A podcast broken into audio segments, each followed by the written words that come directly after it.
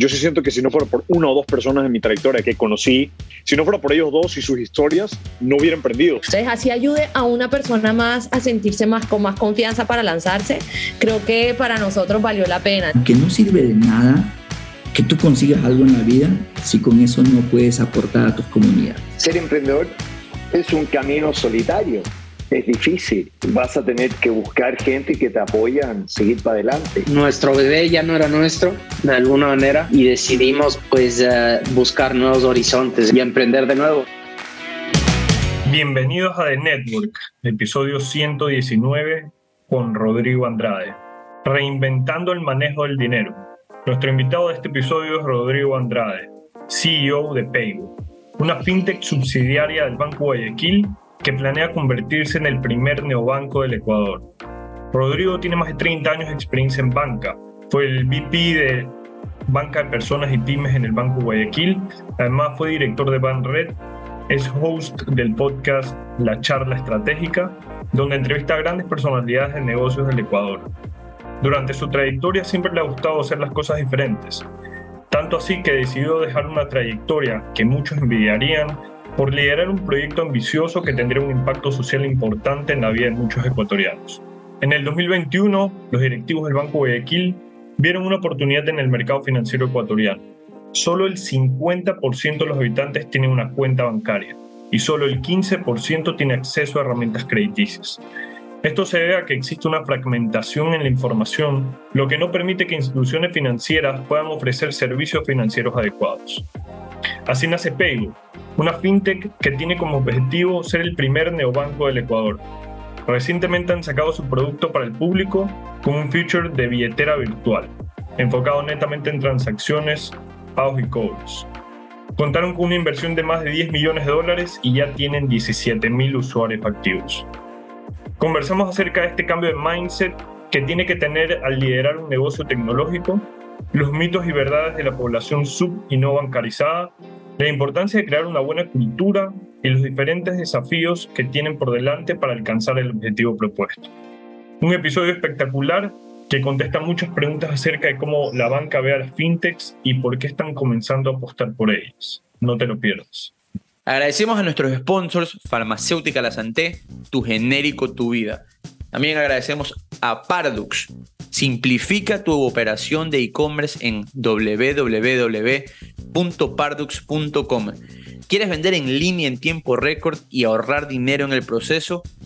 Pardux es lo que estabas buscando, la plataforma todo en uno de comercio electrónico que te ayuda a cumplir esa meta y además no cobra comisiones por venta. Agradecemos también a Facturero Móvil ¿Sabías que en noviembre todos los contribuyentes deberán emitir facturas electrónicas? Facturero Móvil es tu aliado para este cambio y con Facturero podrás crear documentos electrónicos autorizados por el SRI sin contrato y desde 10 dólares. Facturero Móvil, tu herramienta financiera. Yo trabajo hoy como CEO de Paygo. Paygo es una fintech subsidiaria de Banco Guayaquil Trabajé por 30 años en el Banco Guayaquil, así que soy un banquero tradicional de muchos, muchos años. Eh, siempre muy, muy en la onda de innovación, siempre me gustó cambiar cosas y muchos de los temas que en el banco se fueron desarrollando, pues tuve el gusto de participar y, empujarlos. Y ahora del lado fintech, eh, ahora veo el banco desde otra orilla, que es súper interesante, ha sido un aprendizaje, casi un año eh, fuera del banco y dirigiendo la fintech y, personalmente y desde la perspectiva profesional ha sido un aprendizaje extraordinario. Este tema lo estábamos conversando eh, con Eduardo antes de iniciar. Y es que, claro, tienes más de 30 años de carrera en instituciones financieras, no solo que... En el, en el Banco Guayaquil. Claro, pero también lideraste, eh, bueno, Banred, sí, Sí, directorio, eh, directorio de Banred. Estuve un tiempo en Banisi, en Panamá, este, y Datafaz en el directorio también de Datafaz, correcto. ¿Por qué pagos ahora, después de 30 años? ¿Por qué decidir, te decides por, por, dedicarle unos años de tu vida netamente al tema de solucionar el tema de los pagos?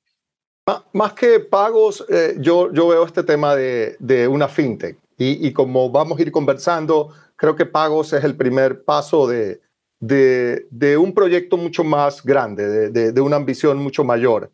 Eh, creo que creo que la banca tradicional ha hecho un gran trabajo. Creo que en Ecuador ah, tenemos una banca desde perspectiva de solidez, eh, eh, con, con, con, una, con, con, un trabajo muy bien hecho, muy sólida, eh, un buen desarrollo de rentabilidad, un buen desarrollo tecnológico. A veces, estando aquí en Ecuador, criticamos mucho, pero cuando uno va a otros países a ver bancas, en especial Latinoamérica, nosotros somos una banca bastante desarrollada, que puede mejorar, sí, pero hay un gran desarrollo.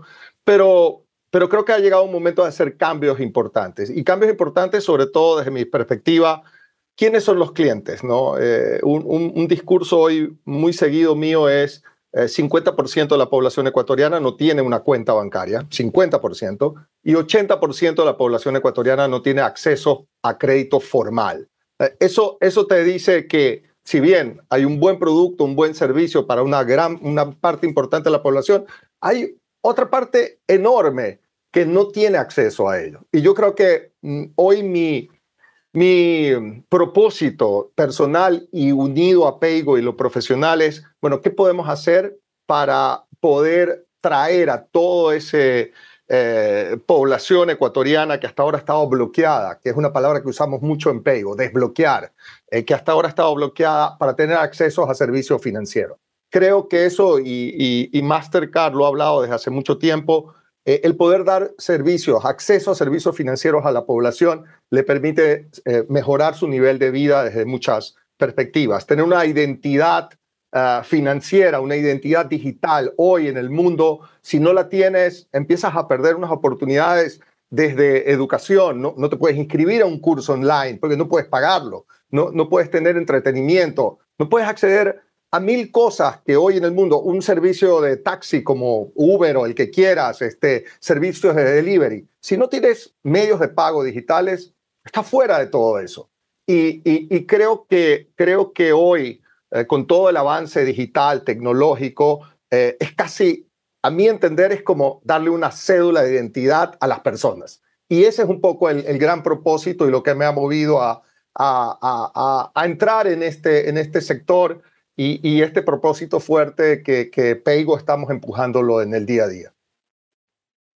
Ahí hay un ah. tema, eh, disculpa que, te interrumpa y, me sale, o sea, ahorita escuchándote, ¿no? El Banco Guayaquil tiene una app. Eh, Paygo al final del día es una app. Tú puedes abrir una cuenta bancaria o si es que no puedes, ustedes podrían como eh, em, empleados del banco empujar para que desde la app del Banco Guayaquil tengas toda la accesibilidad que al final del día va a tener Paygo. ¿Por qué separarlo? Porque, eh, y, lo preguntan mucho, eh, primero porque eh, Paygo es para aquellos que hoy no son clientes de la banca. E, ese es el, mercado al cual nos estamos dirigiendo. Este 50% de, población ecuatoriana que hoy no ha sido o no ha ingresado a la banca. ¿Por qué? Puede haber muchos motivos, ¿no? ver a la banca como algo un poco muy alto para ellos, no, no, no puedo tener una cuenta. Hay muchas percepciones, eh, mm, ideas acerca de quién puede o no ah, entrar a la banca. Y una historia cortita, ¿no? Hace un, mes eh, fui a visitar a mis papás, mis papás son, gracias a Dios, viven los dos, tienen más de 80 años, están bastante bien de salud, pero hay una persona que va a cuidarlos los fines de semana para que no estén solos. Y es una chica eh, que, trabaja de empleada doméstica, ¿no? Y, y, está estudiando en la Universidad Guayaquil Psicología, no tiene trabajo, su ingreso es poder hacer este tipo de trabajos de quehaceres domésticos, cuidar a, a personas mayores. Y fui a visitarlos un domingo, ahí estaba, Grace se llama, tiene 20 años Grace. Le digo, Grace, ¿tú tienes cuenta en un banco? dice, don Rodrigo, cuenta, yo, yo no puedo tener cuenta en un banco. Pero Grace, ¿por qué? No tengo trabajo, no tengo ingresos, eh, no, o sea, hay un temor a entrar a una oficina bancaria.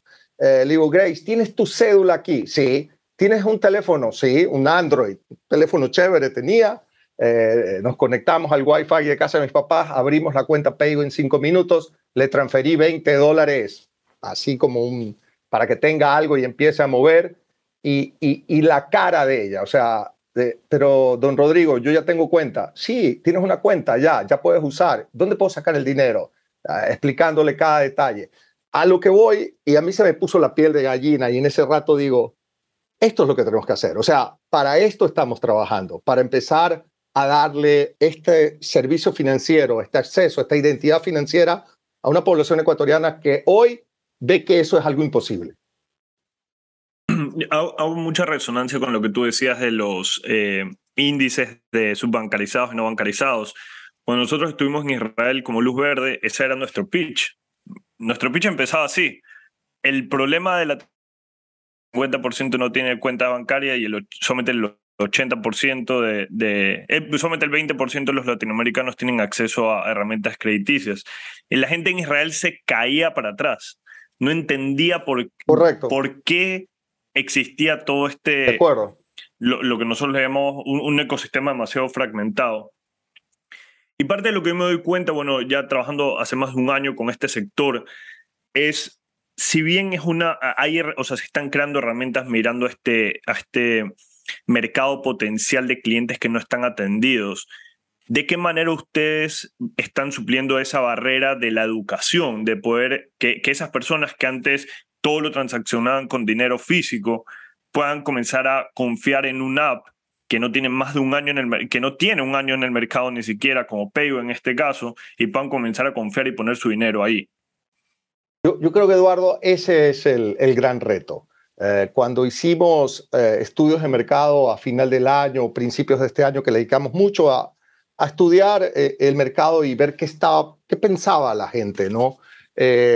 Nos topamos eso, o sea, un, un arraigo a manejar el dinero en efectivo muy fuerte y temor, inseguridad a pasar a medios de, de, pagos digitales. A mí me, al principio me decían, Rodrigo, eso es imposible en este país, la gente no usa celulares, la gente aquí eh, no tiene acceso, 85% de la población ecuatoriana maneja celulares sin problema, acceso a Internet. Ese no es el lío, ahí no hay problema. El problema es ese salto a un cambio mental, un chip potente que está ahí instalado de poder pasar y dejar de usar el dinero.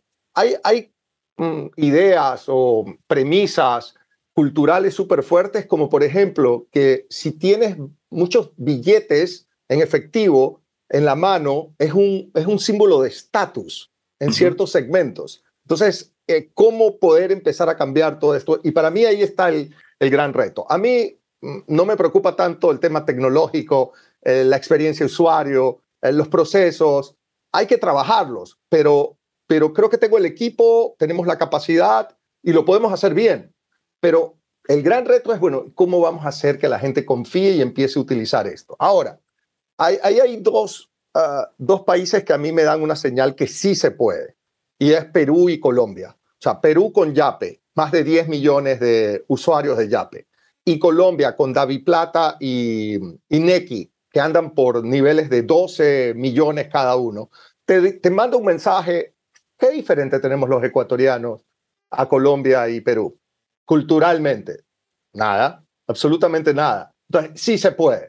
Ahora, ¿Cuál es el mensaje que hay que, que hay que transmitir? Algunas de esas cosas me las reservo porque es parte de la comunicación a contar próximamente, pero acercarte a la cultura, hablar un mismo lenguaje, ser una marca popular, ¿cómo, cómo te acercas a ser una marca de tienda, de tienda de barrio, Teja, Pilsener? Eh, ¿cómo, te acercas a eso y no ser una fintech eh, que vuelves a posicionarte como algo difícil de alcanzar, ¿no? ¿Cómo, te vuelves algo muy popular siendo digital? Y yo creo que ahí, ahí hay algunas señales y algunas pistas que es lo que estamos tratando de, lograr.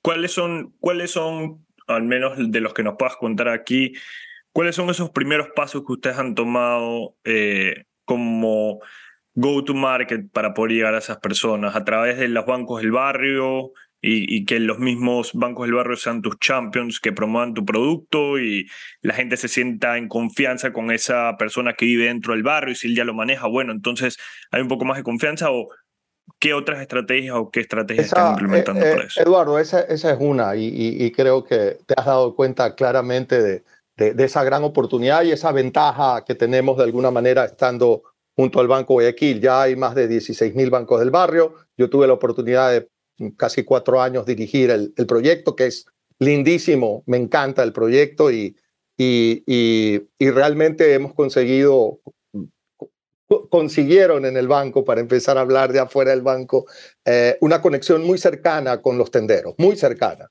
Y, y creo que esa es una, una forma de poder llegar eh, eh, para el tendero, y lo hemos conversado mucho al interior, para el tendero es, es una manera de poder tener un ecosistema entre sus clientes para eliminar el efectivo, eh, a ellos pues empujarles al tendero a que venda cuentas, a que venda eh, refiriendo y, probablemente ganando una comisión, un incentivo por ello, eh, y, y, con eso permitirle quitarse efectivo. Uno de los grandes problemas, Banco del Barrio, es quitarle efectivo al, a la caja, ¿no? Hay muchas transacciones de cash-in, eh, y, hay que ayudarlo a sacar el efectivo. Entonces, si tú le pones un esquema de este tipo, le va a interesar mucho. Y, creo que lo que tú mencionaste, o sea, el tendero es un tipo que irradia confianza alrededor de, de, la comunidad. Nosotros hemos trabajado mucho empezar a mapear cuál es el radio de acción o de influencia de un tendero. Y, es un, personaje que inspira confianza y nos puede ayudar mucho. Esa es una de las maneras de poder hacerlo. En, entremos un poquito ya en Paygo como tal. Me, gustaría, hay una, una pregunta que, que realmente a mí me gusta saberla porque es lo más difícil que yo creo que, que pasa en el trayecto de tratar de emprender, ¿no? Dar ese primer paso. Cuéntame cómo fue el momento en el que ustedes dentro de Banco Guayaquil tomaron la decisión, vamos a hacer esta subsidiaria, Rodrigo, chao del Banco Guayaquil, vas a irte a manejar la subsidiaria todo cambia en 24 horas. ¿Cómo, cómo sucede? Tal vez Mario. Y, también eh, yo, yo, también quería ir exactamente para allá, porque ya vamos a hablar de cuánto dinero han invertido, que, que no es poco. Eh, sin embargo, hay otras soluciones que se parecen a Payo en el mercado local y en el mercado latinoamericano que si es que el Banco Guayaquil quería tener una fintech, podía haber comprado uno de los players ya existentes y hacer la suya, ¿no? Y, hacer que todo el cambio que, ustedes proponen en Paygo suceda, pero desde que algo, algo que ya empezaba. Ustedes, en cambio, deciden en tomar la decisión y la misión gigante de lanzarlo desde cero. Entonces, eh, por ahí también eh, quería complementar lo que te preguntaba Eduardo. Y empiezo por esto, por esto último, y un poco creo que es la cultura del banco. O sea, siempre hemos empezado de, cero, ¿no? Eh, siempre hemos estado con mucha ambición de empezar negocios desde el mismo banco hace treinta y pico de años que el grupo actual eh, eh, de accionistas lo compraron, eh, casi 40 años ya. Era un banco chiquitito y ha ido creciendo de una manera extraordinaria hasta la posición que tengo hoy. Cuando yo entré al banco hace 30 años, pues no era lo que, que es hoy en muchos aspectos, ¿no? Eh, resultados, cultura, institucionalización, tecnología, un cambio brutal. Eh, eh Banisi en, en, Panamá, empezando desde nada, y Banco del Barrio también. Eh, o sea, creo que eso es parte del esquema y la forma de trabajo que tenemos. Otro, otro tema importante es que el camino teníamos que, que transitarlo, ¿no? Y, y, y creo que aquí hay una doble vía el banco nos ayuda muchísimo y el banco es un apoyo sustancial en muchos aspectos, pero, pero ya ha empezado a haber una, una vía de que Paygo ayuda al banco. Por ejemplo, eh, temas de talento humano, ¿no? Tenemos una persona eh, que contratamos para People, como le llaman, eh, ahí le llamamos en Paygo, una chica argentina con mucha experiencia en manejo de, de, talento humano en, en FinTech y la primera pregunta que me hizo el día que llegó aquí a Ecuador es, ¿qué plataforma de People vamos a usar? Y yo me empecé a rascar así como ahorita la barbilla y le dije, ¿de qué me estás hablando? No, no una plataforma para poder comunicarnos todos, las políticas, los préstamos. Dije, mira, no, no he pensado. Y ahí empezamos a hablar de qué era esto. Y al final terminamos ayudando al banco a contratar una plataforma eh, de manejo de, personas. Vamos vamos a trabajar con Oracle, estamos en proceso de implementar esto, pero porque vino de nosotros al banco. Entonces, y ya han pasado un par de cosas como eso. Entonces, creo que ahí también el poder construir nosotros ayuda a todo el grupo eh, en general. Ahora, ¿qué pasó? Y no fue un día, Eduardo, fueron varios, varios meses. estuvimos trabajando con un grupo consultor a partir de inicios del año 2021, eh, con la idea de, buscar oportunidades en temas de medios de pago. Veíamos, veíamos con mucho asombro, pero también un poco de envidia y curiosidad lo que hacía Yape. Eso nos llamaba mucho la atención desde hace algún tiempo y sentíamos que estábamos que no estábamos haciendo o teniendo una, un plan, un proyecto claro para, para, para subirnos a esa ola.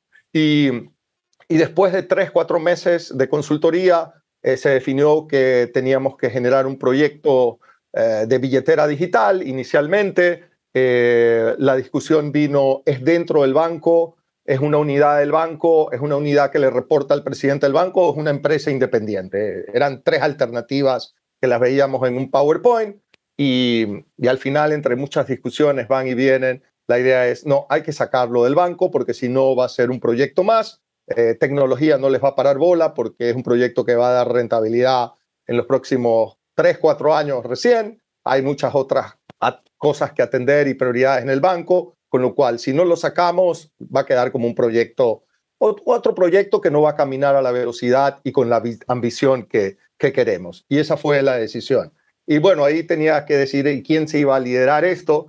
Y de ahí Angelo, Guillermo Enrique y, y Julio eh, pensaron en mí. La verdad que conversaron un día conmigo y, y, a mí me encantó, ¿no? Me encantó porque creo que era una manera de, de, de aprender cosas nuevas, de después de una carrera larga en banca empezar a hacer cosas diferentes y poder eh, ayudar también al equipo con la experiencia a formar gente, a poder formar una cultura nueva y, aportar también dentro, dentro de este proceso. Em, la verdad que para mí fue fácil tomar la decisión, este, lo vi súper claro, o sea, súper claro cuando, cuando me lo comentaron y, y, la verdad que no me arrepiento, pero para nada de, de la decisión tomada. Ahora, ahora hablando de un tema más personal, eh, es, un desafío gigante para ti eh, en lo personal, ¿no? Todo, todo esto que estás viviendo en Peigo. Cuéntanos cuál, cuál, ha sido ese cambio de mindset y estilo de liderazgo de alguien que ha sido banquero tradicional por 30 años, ahora pasar a liderar una fintech, ¿no? una startup. Siempre, siempre, siempre me ha gustado hacer las cosas diferentes, la verdad que sí. Eh, muchas veces me lo, me lo han preguntado, pero pero tienes que ajustarte un poco a la cultura, al negocio que estás, a las formas en que, en que, en que funcionan. Y, y, y para mí el cambio fue muy natural. Yo me siento súper cómodo trabajando, trabajando en la fintech. Hay cosas que hacer que parecen simples y tontas, pero para mí marcan diferencias grandes. Por ejemplo, en las oficinas de Peigo, que le decimos la casa Peigo, no le decimos oficinas Peigo, eh, eh, no, tenemos, no, no, hay oficinas cerradas, nadie tiene una oficina cerrada. Eh, yo me siento con todo el equipo ahí, sentado en, en, Garden Office, en, la, en las oficinas, eh, y, estoy ahí. La persona que quiera se acerca a preguntarme lo que quiera sin ningún problema. más allá de, como se decía antes, este, administración de puertas abiertas, no hay puertas, o sea, no hay oficinas, todos estamos ahí por igual, un, rompimiento de jerarquías súper fuerte. Eh, no, mm, no tienes que pedir cita para hablar conmigo, no, ni con ninguno de los gerentes o C-levels que, que, tenemos. Eh, estamos juntos, almorzamos juntos, no hay ninguna diferencia que marque el hecho de jerarquías, una estructura súper plana donde todos podemos aportar eh, eh, en el día a día. Y, son, son detalles, son detalles, pero es un cambio cultural súper importante que empezó desde el día uno, cuando éramos dos, tres personas que arrancamos, y fue, fue, fue como eh, cocinándose ¿no? de a poco, con un hervor lento y con, con, muchos ingredientes, que fue tomando un sabor muy profundo de la cultura de la cultura que vamos formando en, en Peigo. Pero para mí es eh, sumamente divertido. Eh, soy el, el más viejo, por lo menos por 15 años. O sea, la persona que me sigue en edad más joven tiene 15 años menos que yo. Así que eh, me divierto mucho escuchándolos, aprendiendo de ellos. Eh, no sé, aprendiendo de redes sociales, ya sé hacer TikToks, me, me agarran para, para hacer videos, yo me divierto y, y, y, y, y en especial tratando de transmitirles experiencia, ¿no? dando calma. Creo que un, un rol importante mío es, es, es, es, es transmitir tranquilidad, o sea, las cosas van a salir bien si las hacemos bien. Eh, hay gente muy joven que es su primera experiencia, siente presión y, oye, no te preocupes, nos va a salir bien, trabajemos con calma y, y, y que todo el equipo se sienta bien en el día a día y las cosas están saliendo súper, súper bien. Hay una, eh, bueno, una vez que tú ya entras en Paygo y ahorita mencionas que eran tres personas al inicio, ¿cuáles fueron esas primeras decisiones que tomaste? Porque he visto que a nivel de personas, a nivel de people, ha sido un éxito rotundo. Ustedes han crecido, todo, cada vez que abro LinkedIn son tres personas nuevas en una foto y se nos suman de Colombia, de Uruguay, de Argentina. Pero tú vienes, ahorita que, que, tú mencionabas el tema de people como un término nuevo, eh, ¿cuáles fueron esas primeras decisiones que tomaste cuando entraste? Eh, lo primero es, era, era una decisión de quién nos iba a acompañar como consultoría estratégica. Eh, teníamos ahí un, par de, de, decisiones que tomar y decidimos trabajar con Boston Consulting Group, con BCG, eh, quienes nos siguen acompañando hasta ahora en este proceso. Tienen experiencia con Match en Chile y otras billeteras en, Panamá y República Dominicana y la verdad que ha sido una decisión muy buena y, me, encanta y hemos hecho un trabajo en equipo fabuloso con ellos. Eh, esa fue una. Luego, eh, la segunda decisión era, y un poco creo que Mario lo preguntó hace rato, era, mmm, podíamos comprar una aplicación, un white label, y ponerle marca y nombre. Eh, estaba ahí sobre la mesa y, conversé con un consultor, un señor italiano, un señor mayor, mucha experiencia en tecnología, y, le pregunté, me pregunté, oye, ¿qué hago? Eh, ¿Compro esta aplicación eh, y, y, podemos estar en seis meses en el mercado o tal vez menos? Eh, ¿O empiezo a desarrollar de cero? Y la respuesta de él fue, Rodrigo, ahora estás en un negocio digital. Y para tener éxito en un negocio digital, tú tienes que tener el activo digital y sea de tu propiedad y haberlo desarrollado como tú creas y tener la capacidad de hacer los cambios necesarios para dar la mejor experiencia. Eh, esa frase fue la que a mí me cambió, dejé de pensar en, en, buscar algo ya, ya hecho eh, y, y, nos fuimos por el lado de desarrollar desde cero. Eh, mucha gente nos dijo que eso nos iba a tomar más de dos años, nos tomó nueve meses tener un MVP, falta mucho, pero, pero ahí está. Y um, decidir con quién construirlo, no teníamos gente y empezamos a trabajar con Globan, que es una empresa de desarrollo de tecnología argentino. Yo quería trabajar con ellos hace muchos años, los conocí eh, en algún viaje a San Francisco, eh, me encantó, fuimos a ver un laboratorio, algunos casos de éxito con Disney que habían tenido ellos, este wristband de Disney lo diseñaron ellos eh, y algunos temas con Bank of America que habían hecho. Y fue la oportunidad para poder trabajar con ellos. Eh, con ellos hemos ido desarrollando la aplicación desde octubre, noviembre del año pasado y es lo que hoy está sobre, eh, que está operando. Eh, y eso de alguna manera fueron las primeras decisiones eh, tomar. Y la otra importante que me lo dijo eh, Daniel Andreta de Conferry, que me ayuda con la contratación. Yo le dije, necesito un CTO, el CPO, y el Chief Commercial Officer. Y ella me dijo, Rodrigo, necesitas a la de People primero. Dijo, no, eso no es problema. Eh, dos semanas después, Andrea, consígueme a alguien de, de, recursos humanos porque si no, voy a meter la pata. Y, empezamos a trabajar con alguien de, de, talento humano desde el día uno. O sea, la, la, cuarta persona en ese orden fue eh, Paz Mastro Lorenzo, que es nuestra head de People, y, y empezamos a construir eh, no solo, o sea, no construir un, un, una aplicación técnica, construimos una empresa que tenga una cultura diferente.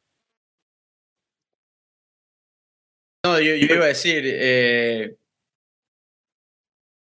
No, dale, dale, disculpa que te interrumpa. Dale, no te no, justamente ahorita que mencionabas lo de People, eh, me estaba escuchando un podcast del CEO y fundador de Tool, y le preguntaban si es que eventualmente el man quisiera, si es que eventualmente quisiera volver a emprender, ¿con quién se llevaría al lado? ¿Quién sería su mano derecha? El man dijo la persona de People. que es ahorita es un negocio donde es importantísimo mantener a tu, a tu equipo, ¿no? Motivado. Hablemos un poco, y, quiero, quiero retomar lo que tú mencionabas del activo digital. Yo había leído hace mucho tiempo que ustedes estaban trabajando con Globant. Lo primero que uno dice cuando va a querer levantar capital es, bueno, la tecnología es tuya o no, la desarrollaste tú o no, tienes el poder de cambiarla sí o no. Siempre me llamó la atención haber escuchado que Globant había trabajado con ustedes y vamos a ir ahondando un poco más acerca de la visión de ustedes como empresa en temas de, jugar el juego de startups o, o no. Pero si Globant te desarrolla la tecnología, si bien ahora es tu IP, ¿qué tanta facilidad tienes de seguir haciendo cambios o ya pasaron esa tecnología y ya lo está manejando todo tu equipo tecnológico y Globant llegó hasta un momento que te permitió simplemente salir, ¿no? Sí, la, la, idea es justo eso, ¿no? Hacer una migración. Eh, cuando arrancó Globant no teníamos mm, nadie en la parte técnica, ciertas decisiones como si, si la aplicación era eh, nativa o híbrida, que en ese momento cuando me lo preguntaron no sabía qué significaba eso, este, me tocó tomar la decisión de, dije, nativa, pero casi eh, con un volado, ¿no? Y la otra era eh, AWS o Azure. Y yo, mm, no sé, me sonó Amazon más interesante, vamos por AWS. No había nadie y Global me ayudó en todo este proceso, ¿no? Y de ahí hemos ido de a poco eh, integrando el Chief Technology Officer, que es Sandra Arellano, que viene de Yape, una experiencia brutal. Sandra se la sabe todas en esto y ha sido una ayuda increíble. Y ella cuando llegó tomó ya liderazgo con, con la gente de Global. Y de ahí hemos ido nosotros eh, eh, teniendo o reclutando gente técnica en nuestro equipo. Hoy más o menos un 70% de el desarrollo y mantenimiento y cambios de la aplicación ya la hacemos con nuestro equipo. Nos queda un 30% todavía que está con el equipo Global y debería eh, hasta el 31 de diciembre Global acompañarnos y el día 1 de enero nosotros tomar control 100% de la, de la aplicación, eh, de los cambios y del futuro y las nuevas funcionalidades que, que se, nos, se nos vengan de qué nos ayudó muchísimo Globan de, de, darle un acelerador, ¿no? Eh, de, otra manera no hubiéramos podido ir a la velocidad que fuimos. ¿Cómo están viendo ustedes el tema de la data? Al final del día, ustedes pueden comenzar a, analizar y hacer uso de esa data de clientes acerca de cómo transaccionan y eventualmente comenzar a abrir puertas a bancarización, entrar a Equifax y eventualmente entrar a otros productos. ¿Cómo, cómo tienes pensado esa estrategia de, utilizar la data? Ah, lo, lo, primero es que mm, tenemos clarísimo que, que, la información y la data es fundamental y, y, hemos puesto una premisa de que no tomamos una decisión si no está basada en un análisis de, de data. Eh, hemos creado un equipo y, y, hay alguna gente, ustedes lo mencionaron, que viene fuera. Hay gente que estuvo en que, que ha venido de Wallah, de, de Mercado Libre, de Yape y, y cuando ven el equipo de data, que ya son seis personas, me dicen, Rodrigo, esto yo no lo vi cuando empezó Wallah, o sea, esto lo tuvimos cuando, cuando ya teníamos dos millones de clientes. Eh, Sandra de Yape me dice, es que Rodrigo, esto todavía no lo tiene Yape. Eh, y tal vez a veces siento que mm, de repente estoy exagerando, pero mi énfasis y mi, no sé, uh, este, tosudez frente a, a, ser realmente una empresa data driving es súper fuerte y tener un, un, equipo muy, muy, muy potente, ¿no? Para poder tomar decisiones. ¿Qué hacer con la data? Pero eso para, para muchísimo. Pero eso es para toma, para toma de decisiones, estoy 100% de acuerdo. Ser data, data driven en tema de decisiones eh, ayuda, pero, pero ahí tú, tienes, tú estás comenzando, o sea, dentro de, de, tu aplicación se está comenzando a generar mucha data, mucha transaccionalidad, que eventualmente simplemente poniéndole un, o sea, haciendo uso de esa data puedes crear modelos de riesgos usando... Tomar decisiones. Pero... Tomar decisiones de riesgo, tomar decisiones... me explico. Correcto, pero al final tomas decisiones, tomas decisiones para monetizarla porque vas a dar un crédito, un crédito que vas a cobrar una tasa de interés, vas a poder dar una tarjeta de crédito que te va a permitir que el cliente vaya a un comercio y haya un ingreso por comisión de establecimiento y, una serie de mm, drivers de ingreso basados en, básicamente riesgo creo que puede ser lo primero que puedes ir desarrollando de manera más sencilla, aunque posterior hay muchas más cosas. Pero al final tomas decisiones, ¿le voy a dar crédito o no a esta persona? ¿Cómo lo hago? ¿Cómo creo, cómo creo un modelo de toma de decisiones eh, basado en estadística, probabilidad, inteligencia artificial? ¿Cómo empiezo a recabar información que, que, que en el banco no la tenemos y que no la tiene Equifax? Eh, ¿Cómo le voy a aprobar crédito a alguien que no está en Equifax? Y, y, y, y sí hay maneras de hacerlo, ¿no? Hay maneras de hacerlo. Y hay mucha data alternativa que a mí me ha sorprendido. Yo hace seis meses te hubiera dicho, no, si no está en Equifax, si no tienes score de 850, no le apruebes. Pero hay mucha información, mucha información, desde qué modelo de teléfono tienes, eh, cómo es tu proceso de cargar el teléfono, cuántas apps tienes en el teléfono, eh, mil, cosas más. Eh, dame tu correo electrónico, veo en cuáles plataformas estás, estás viendo, cuáles pagas y no. Esas son variables súper discriminatorias para poder tomar decisiones de riesgo y no tienes que estar en, en Equifax, en el, buro de, en el buro de crédito. Y eso es lo que tenemos que aprender. Y, y ese equipo hoy está aprendiendo eso, ¿no? Más el, las transacciones que van a empezar a procesarse dentro de Paygo, que también van a ser información súper importante para la toma de decisiones. Coincido 100%. Hay un tema interesante porque es que te hago esta pregunta. La otra vez estaba conversando con alguien de Cervecería Nacional y me decía que eh, BIS, la plataforma que tiene de Cervecería Nacional, ayuda a la inclusión financiera. Porque hay, hay personas que compran cerveza a través de BIS, ¿verdad? Hoy, si tú quieres comprar a través de la Cervecería Nacional, de lo, si no me equivoco, la gran mayoría de las transacciones hoy se están tratando de hacer vía BIS. No, 90-95% de las ventas de ellos ya están por ahí. Es increíble el trabajo que han hecho. Sí. Y la data que genera esa persona que compra cervezas para vender en, en su calle, ¿no? Esa persona muy, muy informal que compra 5 o 6 jabas de cerveza y las vende en la calle esa data que genera permite que el día de mañana pueda utilizar, o sea, se pueda utilizar esa data para incluirlo financieramente, porque te estás dando cuenta, Rodrigo Andrade, que vive, pues, en, no sé, en la entrada de la 8, y, pero tiene una transaccionalidad de 200 dólares semanales, ¿por qué no prestarle tú 200 dólares al mes? De eh, acuerdo.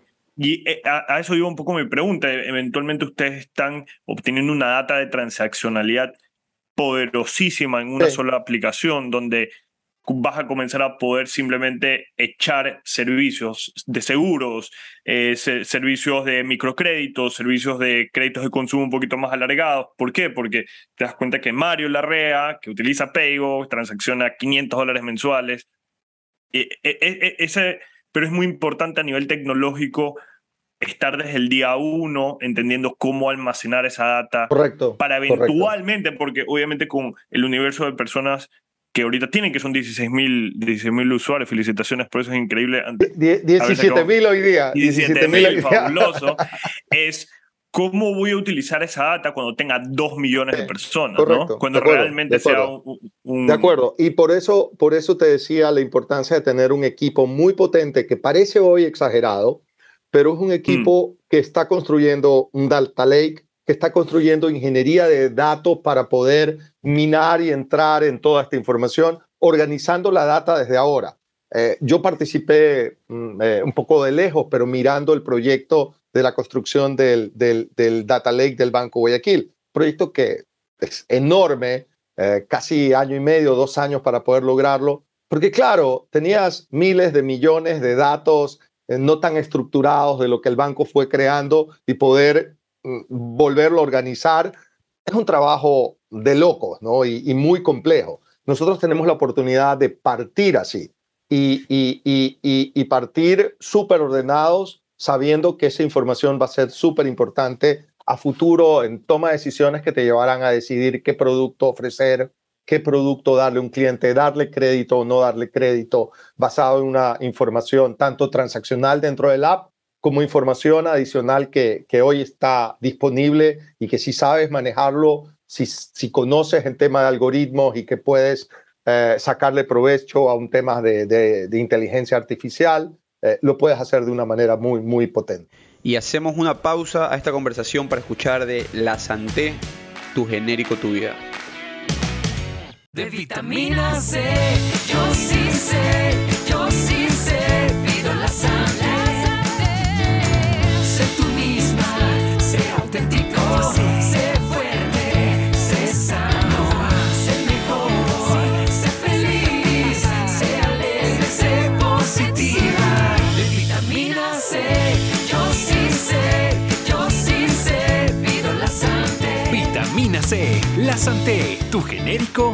vida.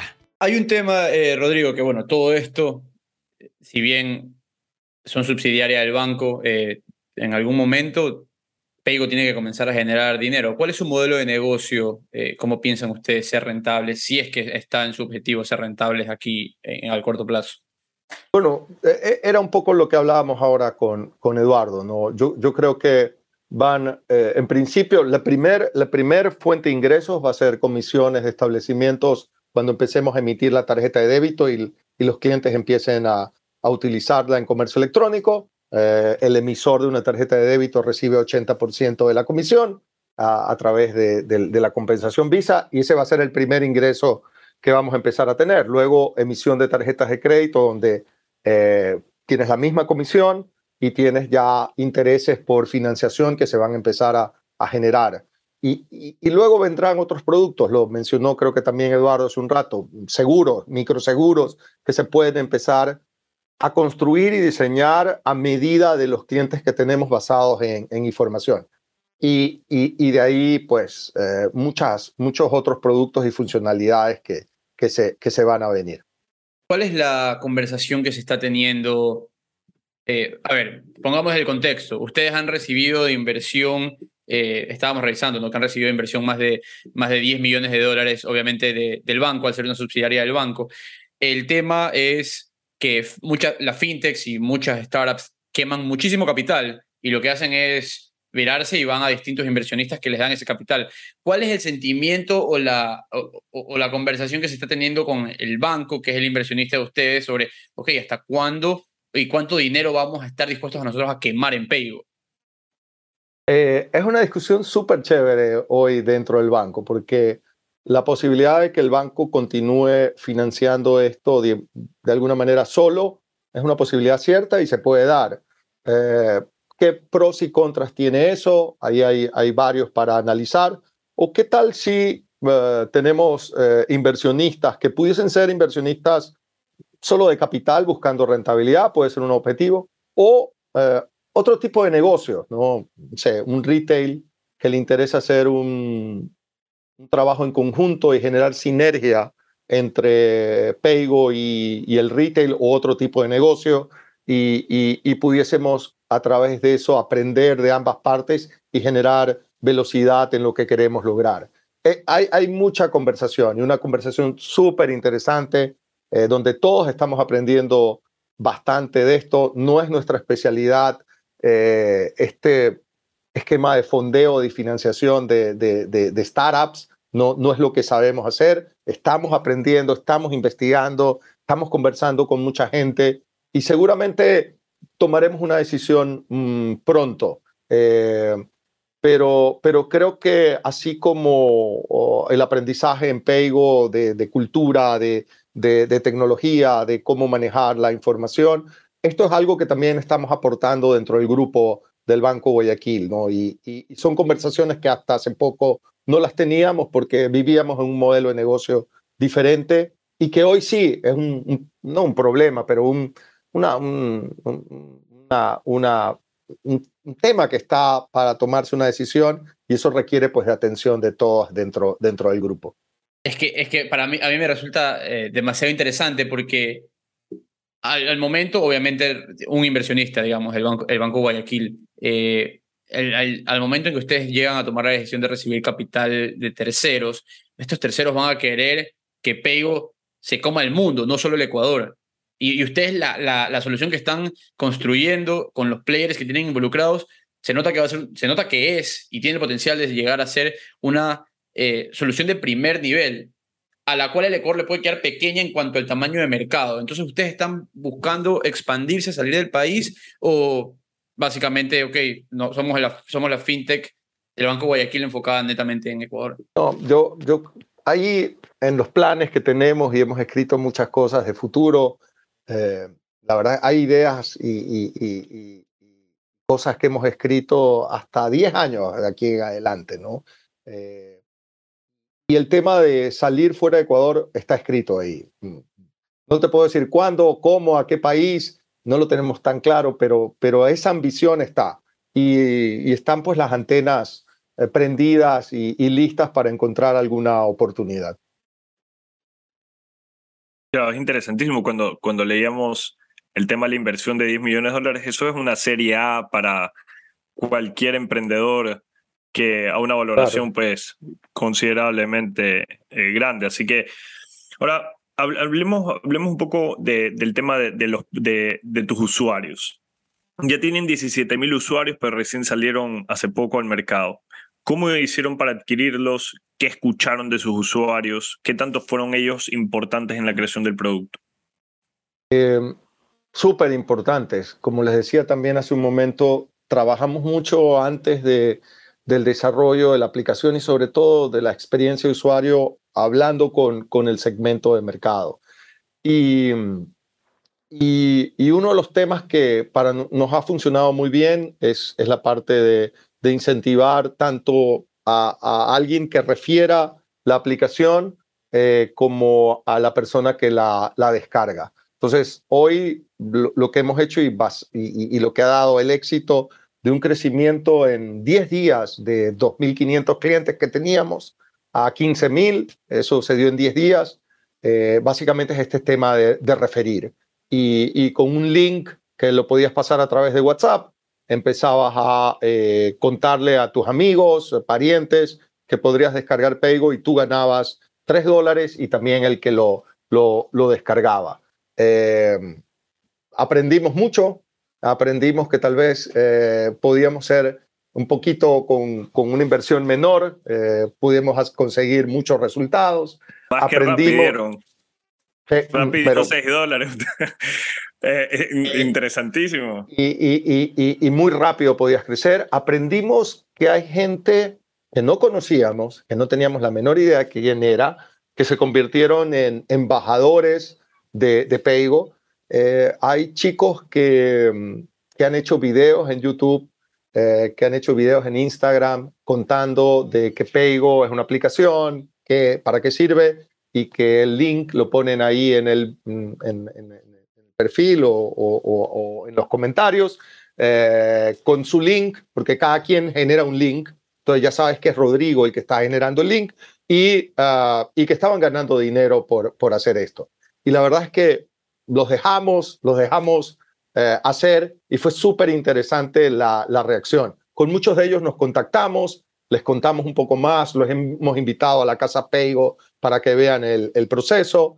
Eh, entendimos que vamos a tener que hacer toda una estrategia para estos embajadores que no la teníamos en la cabeza. O sea, eh, le decía yo a, a- a- a Santiago, oye, ¿qué tal si a los que logren traernos, no sé, mil clientes, le mandamos como YouTube te manda esa placa eh, plateada, eh, mándale algo de que es un super crack, eh, Peigo, y, se abre un mundo de cosas nuevas para empezar a, a hacer. Pero, pero el éxito, digamos, cortito, porque todavía es muy pequeño para la ambición que tenemos de, de, de, de agosto, que fue donde tuvimos la última semana de agosto este crecimiento tan rápido, se debió a esta estrategia de referidos.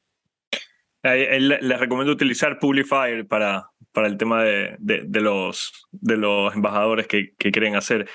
Em, Yo te iba a decir, Pero- Eduardo, que nosotros estamos perdiendo, eh, hemos estado perdiendo plata como de Así network sin haber usado este programa de referidos. Exacto, Totalmente. de acuerdo.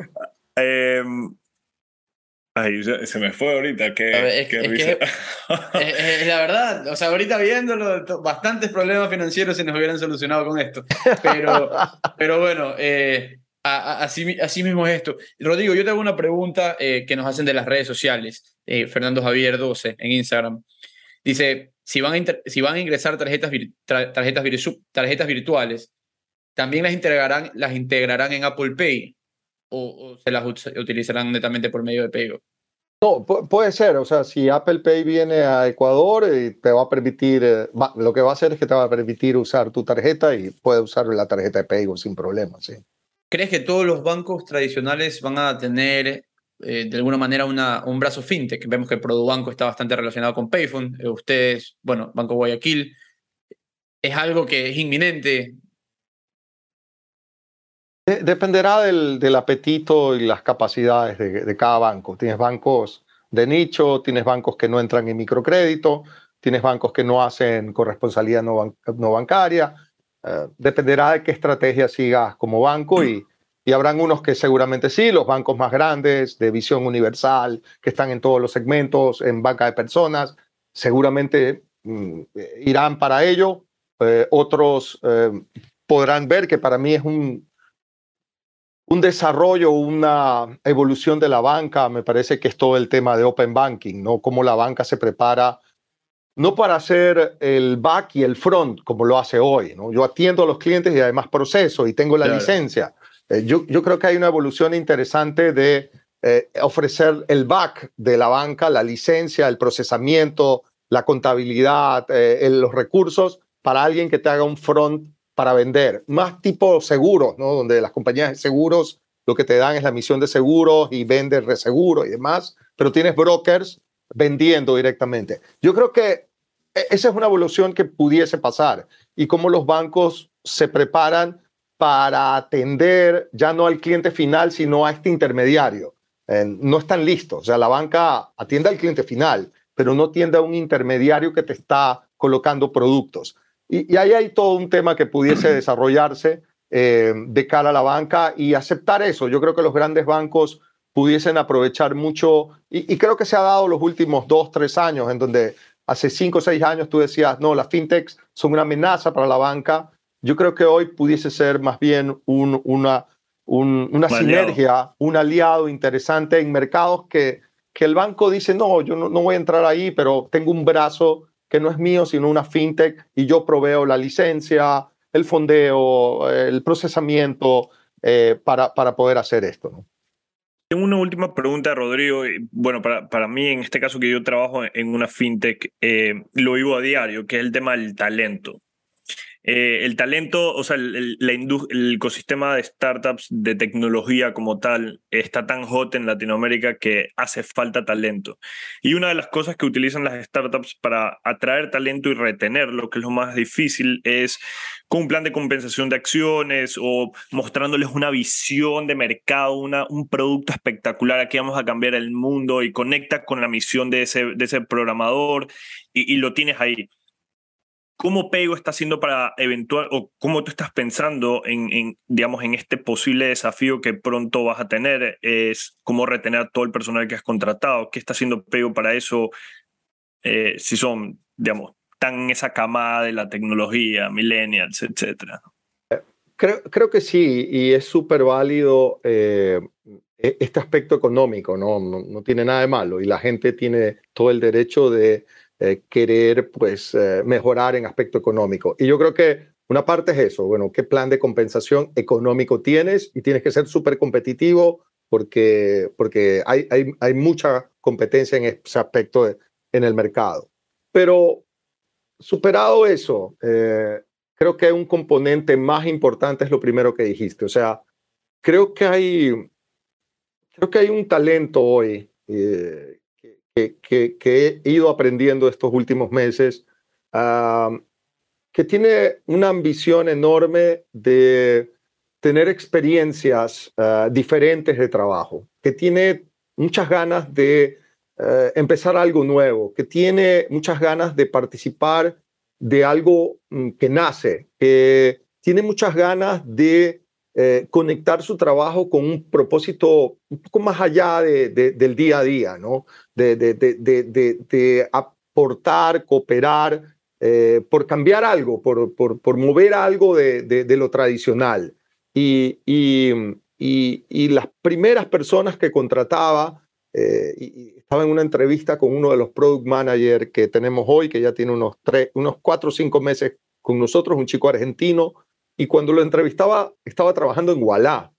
Y, y yo sigo a Walla como, como un referente, o sea, yo digo, uy, ojalá algún día sea, no sé, el 10% de Walla, ¿no? Este, que va a ser como 400 millones de dólares, así que es, es mucho. Son unicornios, son más, son sí, unos sí, cuatro, creo que son 4.4 millones de valor. Entonces, 10% es un montón de plata. billones, billones. Y, y, y, y, y, yo le decía, "Oye, ¿por qué te quieres cambiar acá? Y, y la respuesta de él es, mira, lo que pasa es que yo ya llevo algún tiempo en Walla. Cuando empecé, eh, tenía eh, muchas cosas que hacer, no tenía una función, hacía mil cosas, cada día era diferente. eh, y hoy ya Walla es una corporación, ya, ya, ya perdió esa magia. Y la verdad que ya, ya, ya no me siento eh, cumpliendo mi, mi rol y mi propósito. Entonces, a- a- hay esa, hay esa, ese, ese, ese, tipo de, de- de gente en Latinoamérica eh, que creo que es la que la atrae trabajar en, eh, en, en, en, en- empresas, en fintech, startups como Paygo y que les encanta. Ahora, eh, después de esa conversación, por un lado, contento porque lo pudimos contratar a, a Luis Villar, a Luigi, eh, pero también me dejó una gran preocupación. ¿Y qué pasa si mañana yo llego a tener mil empleados? ¿Cómo hago para mantener el espíritu, La el cultura. mood, la cultura, el día a día, startups y no transformarme en una corporación? Y no tengo respuesta. No, Yo no creo sé. que es habrá, habrá que ir lo que. No lo sé. Ahorita se no lo lo está sé. viendo mucho eh, en Kushki. eh, o sea, no lo sé, yo, yo quiero pensar, yo pasa. quiero pensar que se le puede dar la vuelta a la tuerca. Quiero Pero pensar también, eso. eh, Pero, pero, pero, pero eso puede pasar y es una cosa que tienes que estar atento. Hoy tengo 55 personas, no creo que es un problema, pero ¿cómo construyo desde hoy esas capacidades para no perder a ese, a ese equipo que hoy hemos dado? Más allá de lo económico, que no hay que perderlo de vista, pero me parece que, que lo económico ah, de repente con, con algo hasta menor de lo que te están ofreciendo, pero le estás dando una oportunidad de aprendizaje, la gente se va a quedar contigo. Es que, es que es otro tipo de persona el que entra a una startup en etapa temprana o, o, se- o son de los primeros 50 empleados a los que ya entran a una compañía que son, no sé, 800, 1000. Ya, ya hay otro tipo de expectativa, ya uno sabe que va a trabajar en algo bastante estructurado. corporate, ¿no? Exacto, exacto. Bueno, por mi lado, eh, Rodrigo, yo te tengo la última pregunta de Rodrigo Andrade en Twitter. ¿Cuántos unicornios tienen en la casa de Paygo? Ya, ya son como 40 unicornios. Este, eh, la verdad es que el, eh, cuando les decía el día que tomamos la de tomé la decisión de empezar con, con Paygo y no había nada, o sea, no había absolutamente nada. Había un libro de, del plan eh, y, y, y a mí siempre me ha gustado como poner grandes objetivos, ¿no? Si lo logro bien, pero si logro la mitad ya va a ser muchísimo, ¿no? Entonces, siempre, siempre un poco he ido desde esa perspectiva. Y, y se me ocurrió, "Mm, vamos a hacer el primer unicornio del Ecuador. Ahí Kushki creo que ya lo hizo, así que ya se quedó mi meta tarde, pero no importa, si soy el segundo, bienvenido. Y, y empecé a decir eso, ¿no? Como, como, como un lema, como algo para incentivar dentro del banco, para animar a la gente a que nos apoye y demás. Era, era como, como una onda para, expansiva para atraer eh, atención. Y, un día eh, fui ahí a, a, a, a, una juguetería, vi un unicornio de peluche y dije, ah, lo voy a llevar a la oficina cuando éramos cinco o seis, ¿no? Y desde ahí mm, empezó una costumbre. eh, cada nuevo colaborador eh, llega y llega con un, un unicornio. Entonces tenemos unicornios ahora de Perú, de Argentina, de Colombia. tenemos llamacornios porque tenemos unas llamas que le han puesto ahí un cuerno y los han vuelto unicornios. Y se volvió como una costumbre, ¿no? Y tomarte las fotos con los unicornios. Y, y son esas cosas que hemos ido creando como rituales, ¿no? Eh, eh, como ceremonias eh, que, que nadie las escribió y que Boston Consulting Group no nos dijo que había que hacer, sino que empezaron a, a salir un poco eh, espontáneamente eh, día a día y que hoy se han vuelto rituales, ¿no? Ir a la casa Peigo, tomarte la foto con los, con los, con los unicornios, eh, jugar ping-pong, porque pusimos una mesa de ping-pong con los colores de Peigo, eh, no sé, y hay así una serie de rituales. Cuando llega alguien tiene que traer dulces y hay una mesa donde se ponen los dulces. No los puedes poner en otra mesa, es solo esa mesa de todos los chocolates, alfajores y demás. Y, y así ha habido una serie de detalles que se han ido creando de a poco. Yo, yo me despido, yo me despido con la última. eh, más bien te hago esta pregunta por, por bueno, todo el contexto de lo que hemos conversado y de tu, tu trayectoria. Es, ¿Alguna vez te imaginaste haber empre- o sea, emprender? Porque esto es un Sí, emprendimiento, claro. al final No, del día sí, está en tus mucho. manos. Sí, sí, no, toda la vida. La verdad que sí, la verdad que sí. Y de alguna manera hay, hay ese término intraprendor, que creo que es un poco lo que siempre me ha, me ha motivado. ¿no? Severísimo. Excelente. Eh, yo, yo pienso que tenemos que ir a la Casa Peigo a conocer. Sí. eh, Encantado, en cuando quieran. Así Cuando que, quieran. Nos encanta muchísimas recibir gracias. gente.